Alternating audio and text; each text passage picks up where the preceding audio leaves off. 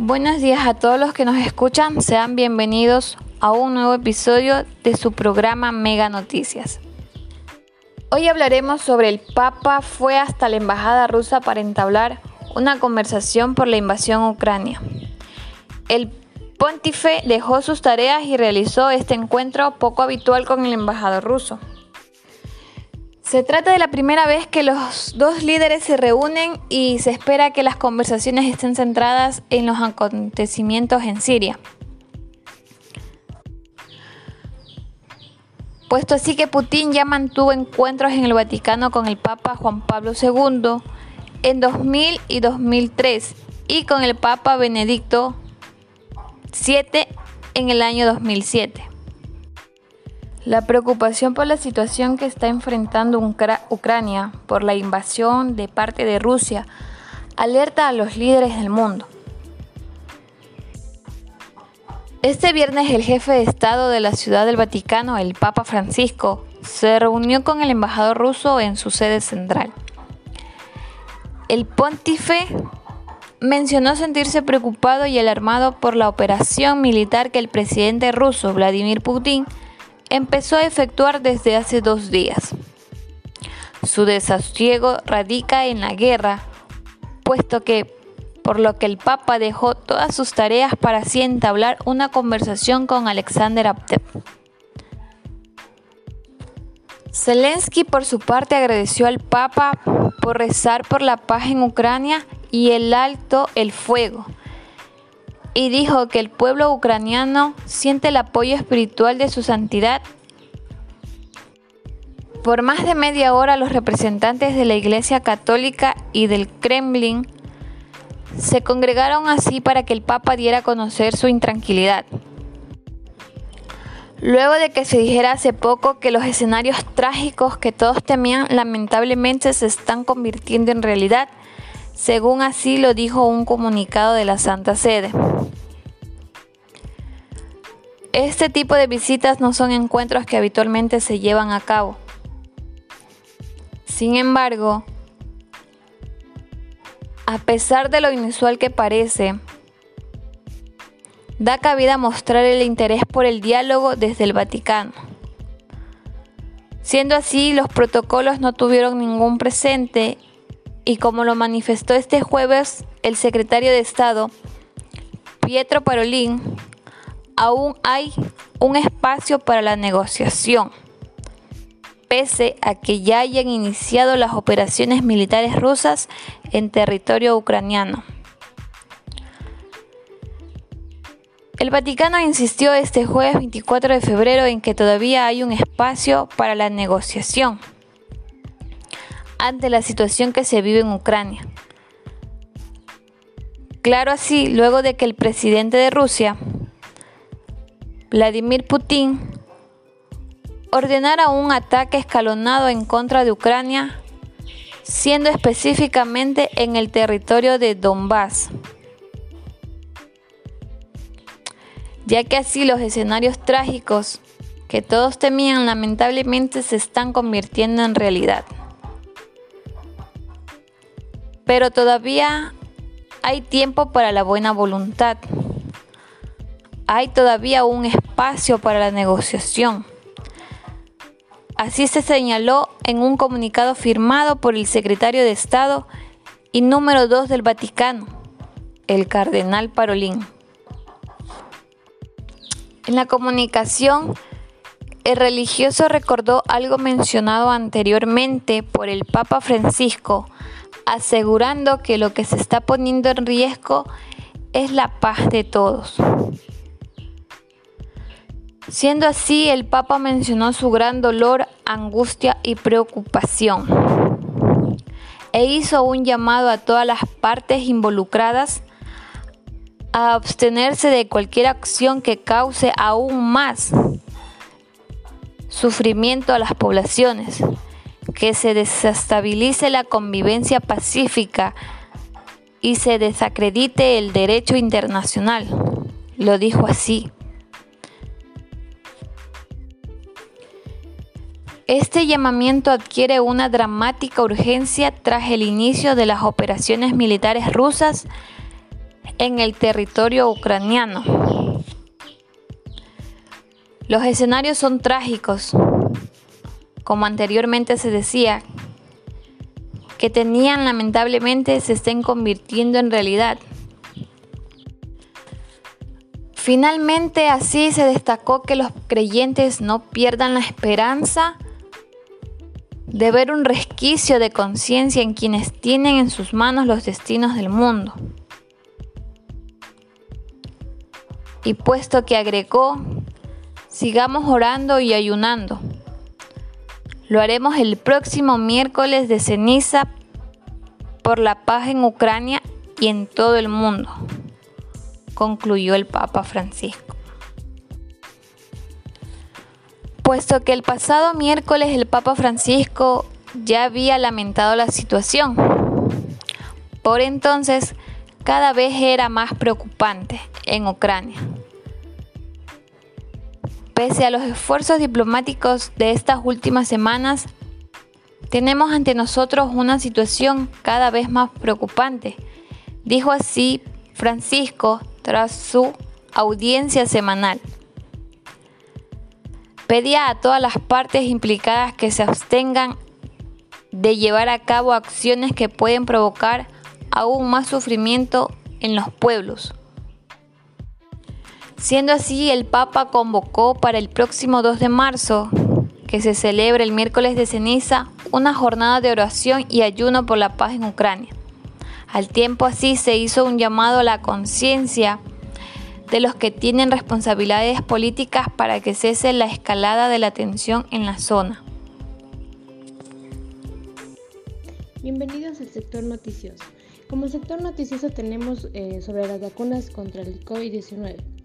Sí, todas las vacunas contra el COVID-19 que se están considerando para su aprobación deben proporcionar información sobre su eficacia y seguridad para poder prevenir enfermedades a través de sus ensayos clínicos. Las agencias reguladoras nacionales RNA, por sus siglas en inglés, luego analizan estos datos para tomar decisión sobre vacunas. La OMS también evalúa los datos si la información se presenta para su revisión. Incluso después de que se introduzca una vacuna en un país, la eficacia y seguridad de la vacuna continuará siendo monitoreada de cerca. Solo se aprobarán para su uso las vacunas que hayan demostrado ser seguras y eficaces para prevenir enfermedades. Las vacunas aprobadas por la Organización Mundial de la Salud o las estrictas agencias reguladoras nacionales son muy eficaces para prevenir enfermedades graves y hospitalizaciones, debido a la variante Delta y Omicron y otras variantes de interés. Continúa recopilando y analizando datos sobre nuevas variantes del virus eh, que causan el COVID-19. La OMS está en estrecha comunicación con investigadores, funcionarios de salud y científicos para comprender cómo estas variantes afectan las propiedades del virus y en qué medida esto puede afectar la eficacia de una vacuna. Las vacunas contra el COVID-19 funcionan bien son herramientas esenciales para controlar la pandemia. Sin embargo, ninguna vacuna es 100% efectiva para prevenir enfermedades en personas que han sido vacunadas. Un pequeño porcentaje de personas que están completamente vacunadas aún se enfermarán. Esto es especialmente cierto en presencia de variantes altamente eh, transmisiones como Omicron en los casos vacunados. Los síntomas pueden ser leves o, o estar ausentes. Además, la protección total de la vacuna comenzó en 14 días después de la administración de la segunda dosis. Una persona puede contraer el virus antes o poco después de recibir la vacuna contra el COVID-19, por lo que a pesar de estar vacunada no está protegida. A partir de febrero del 2022 todavía estamos aprendiendo eh, cuándo una vacuna protegerá contra esta enfermedad. Los datos disponibles sugieren que la mayoría de las personas que se recuperan del COVID desarrollan una eh, respuesta inmunitaria para brindar protección contra la reinfección durante al menos seis meses, aunque todavía estamos aprendiendo sobre la fuerza de esta protección. Para mejorar aún más la protección, la OMS recomienda que todas las personas elegibles eh, reciban una dosis de refuerzo inmediatamente después de recibir cualquier vacuna aprobada por la OMS. Eh, cada vacuna contra el COVID-19 hace que el sistema inmunitario eh, produzca anticuerpos para combatir la enfermedad. La vacuna COVID-19 utiliza una estructura similar a una espiga inofensiva en la superficie del virus COVID-19 llamada proteína S. La vacuna ARN mensajera. Este tipo de vacuna utiliza el genéticamente modificado para poder instruir a sus células sobre cómo producir la proteína de punta que se encuentra en la superficie del virus. Después de la vacunación, las células musculares comienzan a producir las partes eh, proteicas de los picos y las localizan en la superficie celular. La vacuna del vector viral. En este tipo de vacuna, el material genético del virus eh, se coloca en una versión modificada de un virus diferente. Cuando el vector viral eh, ingresa a una célula, integra el material genético del virus COVID-19 que le indica a la célula que replique la proteína del pico. Una vez que las células muestran la proteína de pico en su superficie, el sistema inmunitario eh, responde y produce glóbulos blancos y anticuerpos defensivos. vacunas subunidades proteicas. Las vacunas incluyen solo la parte del virus que mejor estimula el sistema inmunitario. Este tipo de vacuna contra el COVID-19 contiene una proteína espiga inofensiva. Una vez que el sistema inmunitario reconoce la proteína espiga, produce anticuerpos de defensa y glóbulos blancos. Si luego ésta se infecta con el virus COVID-19, los anticuerpos combatirán el virus. Novavax está trabajando en una vacuna de subunidad de proteína contra el COVID-19. Eh, la variante Omicron. La nueva variante eh, ha causado pánico en la, ciudadanía, ya que muchos temen enfermarse. Se ha escuchado que las personas que han sido contagiadas por esta enfermedad han fallecido, entonces ha causado pánico en la ciudadanía. Se sabe que el 26 de noviembre la Organización Mundial de la Salud declaró la nueva variante Omicron como una variante de preocupación por el hecho de que alarma por sus 32 mutaciones en la proteína del espículo. Entonces, Salió la tercera dosis, la cual los médicos recomiendan ponérsela para evitar esta nueva variante, la cual se está llevando a muchas personas. Existe pánico por parte de la ciudadanía. Eh, se entrevistó a un ciudadano de la ciudad de Loja, el cual no supo manifestar que tiene terror ponerse la tercera dosis, ya que existen rumores de que la tercera dosis causa dolor de estómago que llega a producir la muerte. Pero según los médicos dicen que es necesaria para así poder combatir este virus.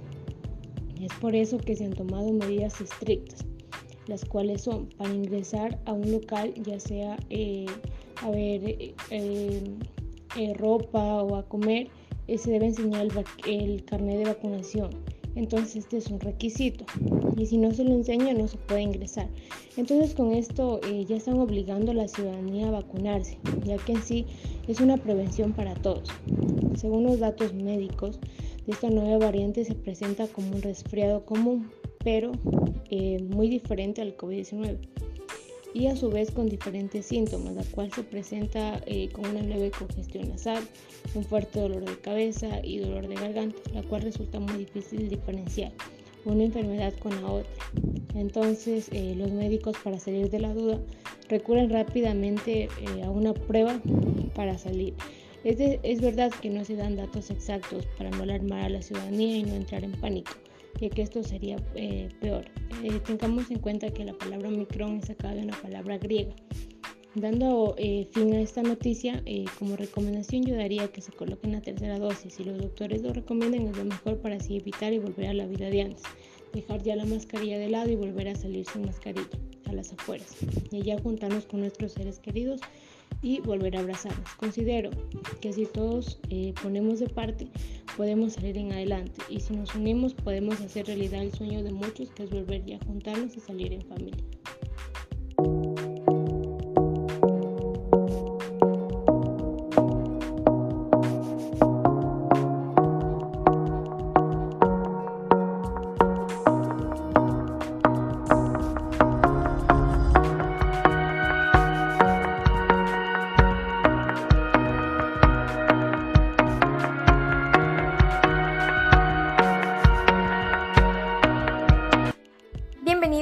Espacio Deporte al Día. Les saluda María Torres. Entre las noticias más recientes del mundo deportivo tenemos a nuestro representante Richard Carapaz que se posicionó en el top 20 de la terreno adriático. Pues gracias a la constancia del ciclista, los ecuatorianos volvimos a ser los protagonistas en la segunda jornada de esta competencia que se realizó este 8 de marzo del 2022. La segunda etapa de la carrera Los Dos Mares en Italia se cumplió entre Camaiore y Sovicile con un recorrido de 219 kilómetros. El ganador de la competencia fue el belga Tim Merlier del equipo Alpecin Phoenix. Mientras el líder de la general sigue siendo el italiano Filippo Ganna, compañero de Richard Carapaz y Jonathan Narváez. En la general, el mejor ubicado de los tricolores es Carapaz, que escaló al puesto 19 a 47 segundos del líder, mientras Jonathan Caicedo está en el casillero 59. Narváez fue un gran protagonista de la jornada al colocarse varios kilómetros al frente del pelotón. Actualmente se ubica en el 128 de la general. Y Alexander Cepeda subió 9 posiciones y se colocó en el puesto 156. En la parte final de la etapa se sintió la emoción, con los ciclistas más veloces que disputaron el podio en un sensacional sprint. Uno de los principales protagonistas de la jornada fue el español Marc Soler, él intentó ganar en solitario, pero lamentablemente fue alcanzado en los kilómetros finales. En la entrevista, Carapaz mencionó que fueron con la mentalidad de ganar, pues el tricolor Richard Carapaz realizó una destacada contrarreloj. Él compitió con su camiseta con distintivos de la bandera ecuatoriana por haberse coronado en febrero como campeón nacional de la contrarreloj. Además, el carchense deslumbró con una hermosa bicicleta Pinarello que tenía también la bandera del tricolor. Mientras tanto, en el fútbol, en la Copa Libertadores Barcelona empató 0 a 0 con América de Brasil al final del primer tiempo. Se sabe que Barcelona tuvo un inicio complicado, pero paso a paso logró controlar las acciones. Pues al término del primer tiempo Barcelona empató sin goles con el América Mineiro en Brasil la noche de este martes del 2022 por la tercera fase de la Copa Libertadores de América. El cuadro canario tuvo un inicio complicado, sin el balón y corriendo más de la cuenta para cerrar los espacios, pero con el paso de los minutos asentó en la cancha, controló al rival y jugó algo más adelantado. Producto de ello, el encuentro se volvió equilibrado. América trató de seguir con su presión alta pero los canarios retuvieron bien el balón. Lo escondieron y lo lanzaron con frecuencia al costado de Adonis Preciado. Él se encargó de desbordar por derecha y buscar a los delanteros. Uno de sus centros fue controlado por Gonzalo Mastriani, quien remató de primera y el balón fue rechazado por el golero local. El mismo Mastriani probó con otro remate de cabeza y terminó en los brazos del golero, mientras que Jonathan Perlaza remató desde un costado y el balón se fue apenas desviado.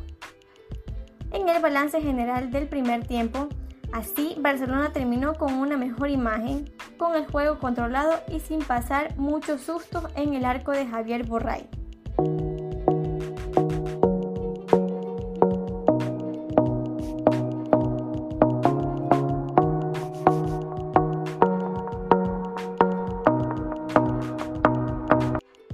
Buenas, mis queridísimos amigos, y aquí hablaremos sobre la controversia que ha habido entre Residente y J Balvin y te contaremos todo lo que sabemos sobre este enfrentamiento.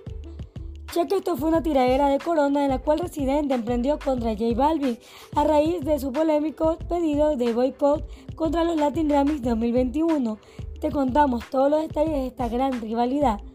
Y si bien sabemos, este 3 de marzo el rapero boricua René Pérez, más conocido como Residente, estrenó una sesión con Visa Rap en la que se arremete una vez más contra su colega colombiano J Balvin. La tiradera disponible en YouTube es el último de varios enfrentamientos protagonizados por ambos artistas, compuestas por tres partes. En la última titulada El Caballero de los Espejos, el puertorriqueño enfila todos sus versos contra el autor de Disco de Colores, desde racista hasta mentiroso, pero no se guarda. Calificativos al criticar la carrera de J Balvin y se refiere a él en muchas polémicas. Entre ellas, alude a la controversia que se desató el colombiano hace unos meses por aceptar la distinción al artista afrolatino desde el año de los premios del enfrentamiento africano de Estados Unidos. Y también el videoclip machista de Perra fue eliminado de YouTube pese a que también critica a los cantantes que no escriben sus propias letras y utilizan el autotune y el playback en sus presentaciones. La composición de Residente llamó la atención de los cibernautas por sus constantes alusiones al altercado con J Balvin. A continuación te contamos todo lo que sabemos sobre el inicio de esta rivalidad que se ha coronado este 3 de febrero con una composición en la que René Pérez nos deja un títere sin cabeza. Los Latin Grammys fue el origen del todo, ya que el inicio del enfrentamiento entre J Balvin y Residente se remonta a los Latin Grammys 2021. Entonces, la Academia de Música Latina dio a conocer la lista de los artistas nominados y el colombiano invocó a sus colegas a boicotear la gala. Días después, Residente recurrió a sus redes sociales para responderle y habló fuerte. Si los Grammys no nos valorarán, entonces, ¿por qué yo tengo 31 Grammys? No soy urbano, yo no rapeo. ¿De qué género estamos hablando? Indicó Residente en las redes sociales. En su descargo, Residente también se refirió al hecho de que el año de los Latin Grammys celebrarán su trayectoria de Rubén Blades, ya que al nombrarlo persona del año, se preguntó por qué en el 2020, cuando nombraron a J Balvin 13 veces, no pidió el boicot a los premios. Hacia el final de su video, Residente hizo una comparación entre la comida y la música que hace J Balvin. Y dijo de esta manera, te explico para que entiendas, tu música es como si fuera un carrito de hot dog que a mucha gente le puede gustar o a casi todo el mundo, pero cuando esa gente quiere comer bien, se va a un restaurante y ese restaurante es el que se gana las estrellas de Michelin, indicó Residente en su canción. J Balvin responde y Residente contraataca. J Balvin no esperó demasiado para mandarle un mensaje a Residente, pese a que el video de Volvericua había comentado un breve respeto tu opinión. Luego publicó en su cuenta de Instagram el lanzamiento de su teatro Sally Perrea, acompañado de unas imágenes alusivas al altercado. En esta fotografía, J Balvin aparece junto a un carrito de hot dog en referencia a las críticas de Residente y lazó contra él. La provocación fue celebrada por más de 2 millones de seguidores del artista urbano, ya que por su colega no se quedó callado. En el video nuevo publicado en las redes sociales, René Pérez se mostró indignado por la actitud que tomó el colombiano y también se refirió al padre de este, ya que también lo atacó en sus redes sociales, indicando José, vi que subiste un mes como si fueras el más capo. Entonces, me interesa que la gente sepa el tipo de persona que tú eres y no te voy a tirar, porque yo soy un hombre de palabra a diferencia de ti. Además, que sería aburridísimo tirarte, dijo al principio. Primero, dile a tu papá que te deje estar comparándote con un economista como si fueras un genio de la economía y dile que te enseñe valores porque no todo en la vida es negocio y no todo es dinero. Continuó Residente hablando en redes sociales. Indicó, tienes un talento de no tener talento. Según las declaraciones de Residente, J Balvin lo llamó llorando un día que subió su primer video y le pidió que lo borrara. También aseguró que le dejó ocho mensajes de WhatsApp y lo llamó falso mientras que por las redes sociales enfrentó a los fanáticos y le escribió respeto tu opinión. Un artista que a diferencia de ti no lloran artistas como los gaiteros de San Jacinto de Colombia, como una sola nominación de los Latin Grammy 2021 puede hacer una gira pequeña para llevar comida para su casa, sentenció.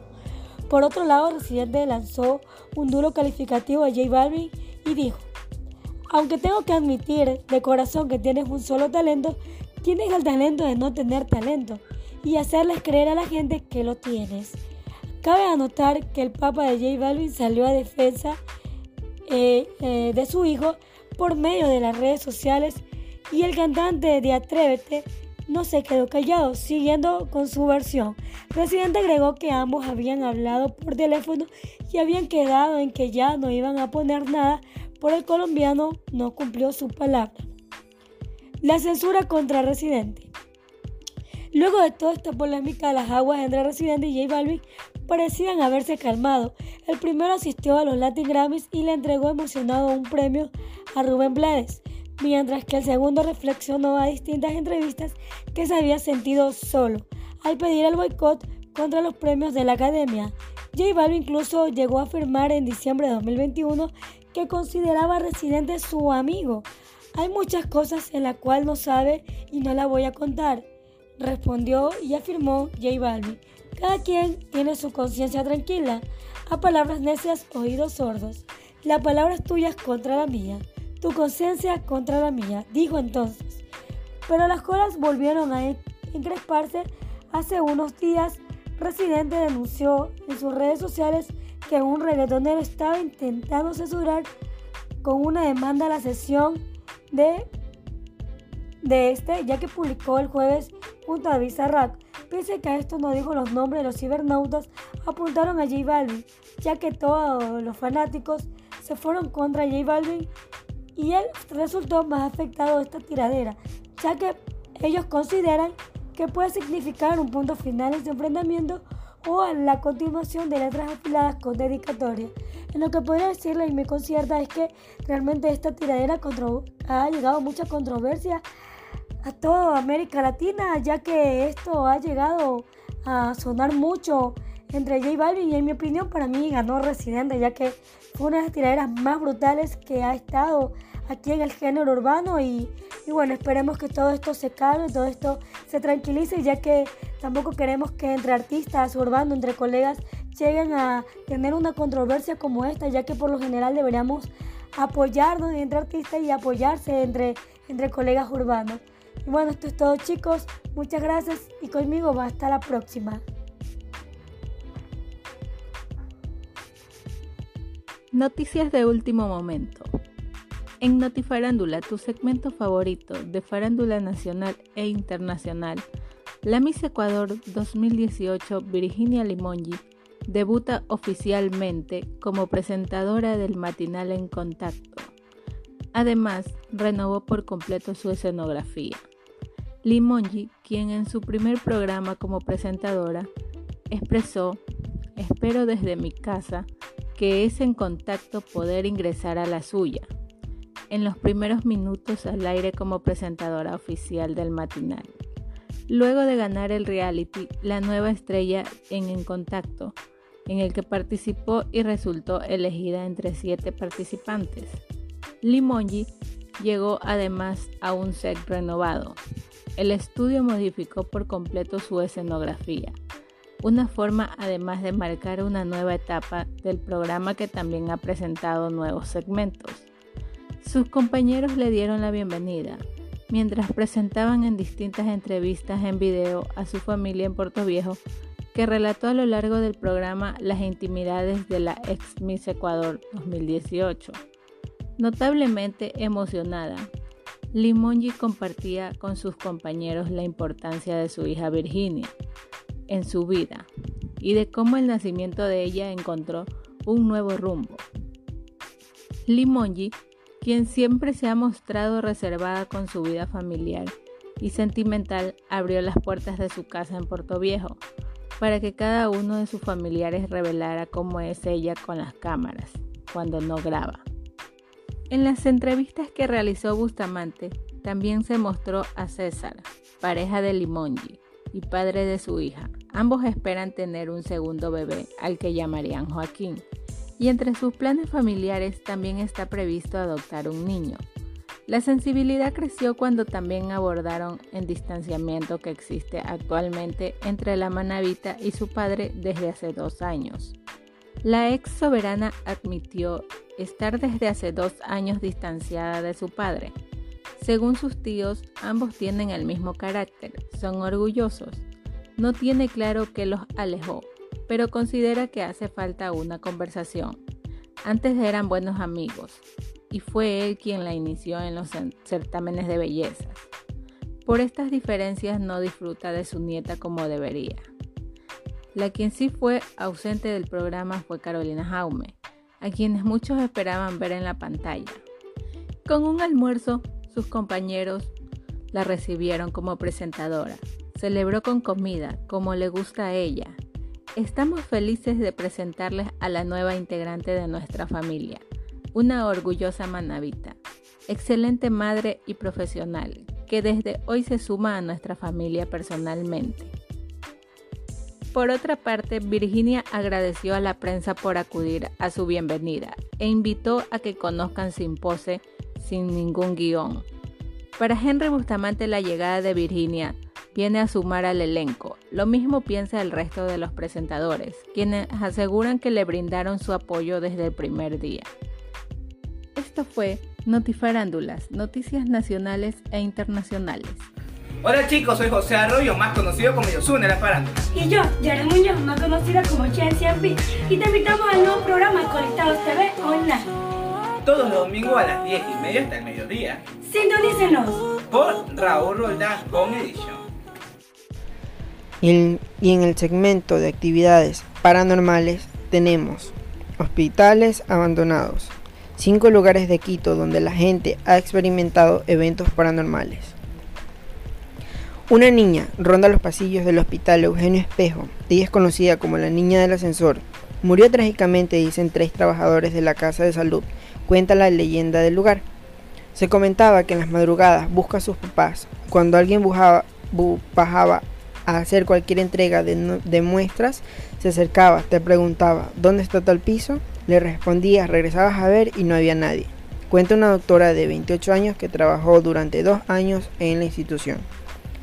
El suceso es una de las leyendas más famosas del Hospital Eugenio Espejo, ubicado en la avenida Gran Colombia en el centro de Quito.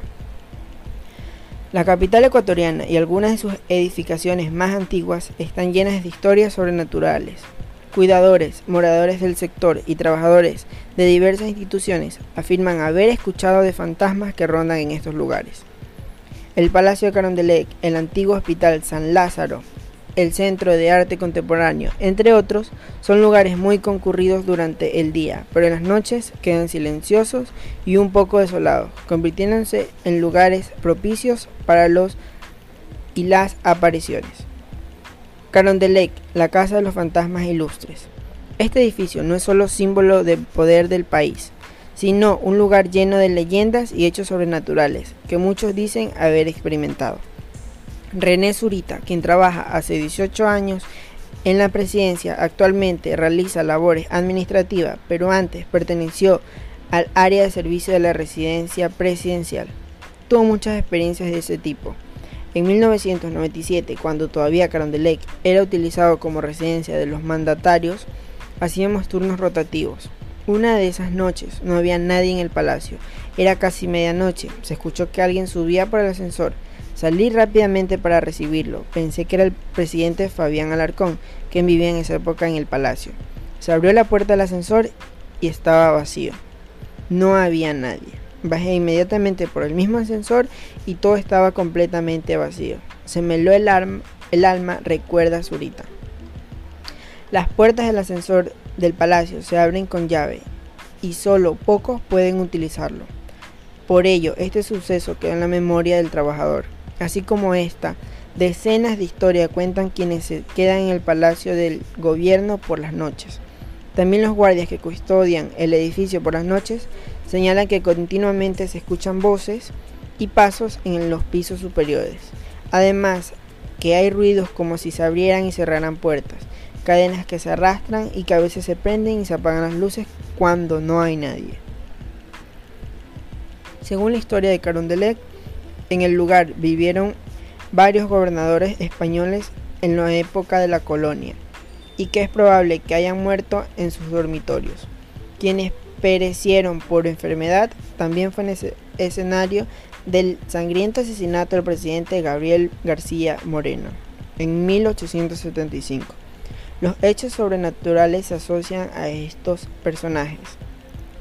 Por su parte, el ex presidente Abdalá Bucarán Ortiz se negó a vivir en el palacio de Carondelet porque afirmaba que habían fantasmas. Hospital, hospital San Juan de Dios, actualmente Museo de la Ciudad. El hospital fue fundado como tal en 1565. Actualmente la edificación funciona como el Museo de la Ciudad y está ubicada en la calle García Moreno, en el centro de Quito. Por ser un lugar tan antiguo, moradores y trabajadores del museo afirman que hechos sobrenaturales tienen lugar en la edificación. José Checa es uno de ellos. Él cuida los vehículos desde hace cuatro años en el sector. Dicen que el subsuelo, donde ahora son los parqueaderos, había una cocina donde se sacaban los huesos de los muertos y les cocinaban para hacer los esqueletos para los estudiantes de medicina. Por eso se escuchan ruidos extraños, asegura Checa. En tanto, un guardia del museo de la ciudad que no quiso ser identificado, afirmó que en las noches a veces se cierran o se abren las puertas. No recuerda una ocasión específica, pero señala que estos hechos solo se dan por las noches y cuando todo está vacío. El guardia relaciona los sucesos con la historia del lugar. Como antes era un hospital, había un anfiteatro y una morgue. Así encuentra la explicación para las distintas voces que escuchan los corredores cuando no hay nadie. Centro de Salud número 1. El lugar funciona detrás del actual Museo de la Ciudad. Una doctora joven almorzaba el, un día al frente de la edificación. Ese día recordó que había, haber presenciado lo que describió como uno de los sucesos más extraños que ha vivido. Cuenta que una noche estaba con otra médica caminando por los pasillos de emergencia en los corredores. Una voz empezó a llamar el nombre de mi compañera. Regresamos a ver y no había nadie. No podía haber nadie, éramos las únicas ahí. Además, la voz salía de un pasillo oscuro, mencionó. Asimismo, un cuidador del centro de salud también afirma que ocurren fenómenos sobrenaturales en el lugar. En las noches, en el tercer piso de la institución, una niña camina y aunque nunca la han visto, aseguran que es pequeña y chilla feísimo. Hospital Psiquiátrico San Lorenzo, San Lázaro. Ubicado en la calle Ambato, el Hospital Psiquiátrico San Lázaro tiene más de 300 años de antigüedad. Fue creado en 1786 y actualmente ya no recibe pacientes. Sin embargo, personas que constantemente se encuentran en los alrededores del hospital recuerdan las leyendas en torno al lugar.